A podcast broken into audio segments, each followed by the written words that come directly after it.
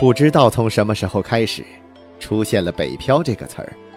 我们背起行囊，一路向北，奔着那个梦升起的地方前行。为了心中的太阳，我们日夜兼程。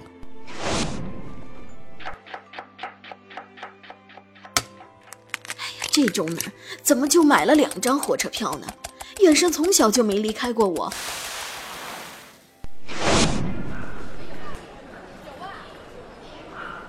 一个人在北京，可以吗？别老在外面抠抠搜搜的，啊，这吃饭尤其不用省着。你现在正在长身体呢。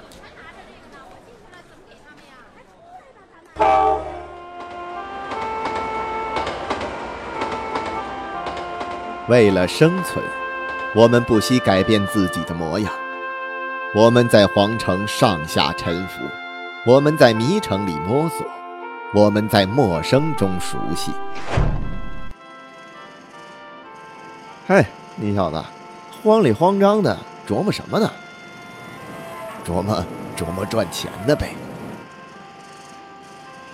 我有一个保安的活一天一百，怎么样？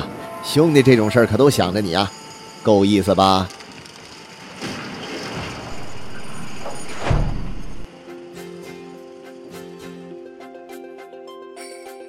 就这样，多年后，羊变成了狼，从此，狼族在北方崛起。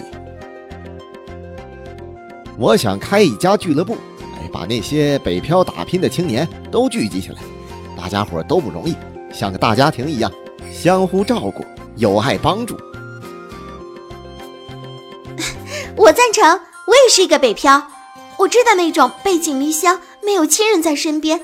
独立打拼的艰难，建个北漂俱乐部，起个名字叫北方狼族，像狼一样，一直奔着梦升起的地方前行，就不会迷路。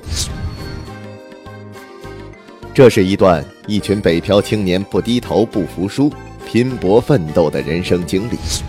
这是一个关于命运、挫折、关于亲情、友情、爱情的故事。